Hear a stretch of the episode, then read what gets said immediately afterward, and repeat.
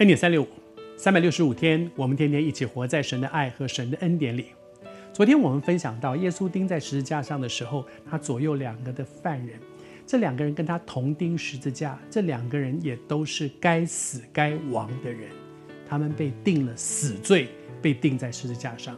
中间有一个不去面对自己生命的问题，还在讥笑别人，但是另外一个却完全不一样，同样的一种。环境里面的景况，人却有完全不同的一种回应。成为一个基督徒，在我们的生命当中，我们每个人的景况可能都不太一样，但是我们都做了一个同样一样的一个回应。那个回应是什么呢？就是我承认，承认什么呢？在这段经文当中，让我们看见这个人，耶稣宣告他说：“今日。”你必我一起同在那个乐园里面，要跟主耶稣一起在乐园里面。他是一个确定的，他有重生得救的生命，这是多大的一个恩典？为什么？他说了两段话，第一段话是什么呢？他责备那另外那个讥笑耶稣的人说：“他说，我们都一起在这里受刑，你不怕什么？你不知道？”我们是做错事，然后我们被钉在这里，是有神在。我们都做了这么不好的事，你现在不去面对自己，你还敢笑别人？他的第一件事情是心中有神。求主帮助我们，一个人能不能够走进祝福？第一件事情是心中有神，而是没有。我我我们华人喜欢讲举头三尺有神明，有神明在。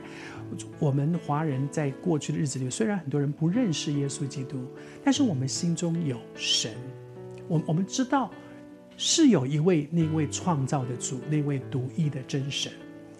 我到北平的天坛那里去参观哦，看到那里面有一个牌子，那里面是没有什么神像、佛像，没有哎，那里面有一块牌子。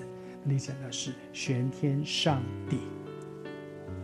我们华人可能不认识这一位神，但是我们知道有一位创造的主，这位创造的主心中有神，心中有神，目中才有人；心中无神，就目中无人。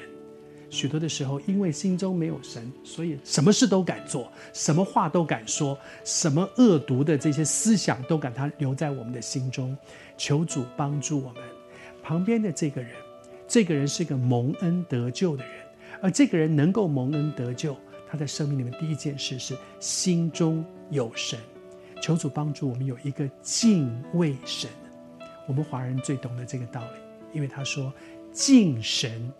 如神在，神是个灵，我们肉体的眼睛看不见。但是如果我心中如果真的相信，也承认有一位独一的真神存在，我们从我们所在的环境里面，我们就会看到，好像保罗所说的无可推诿，真的有就是这一位神，太奇妙。这个世界充满着奇妙的，超过人手能够做到的事。敬畏神，是把我们带到神的救恩里面的第一步。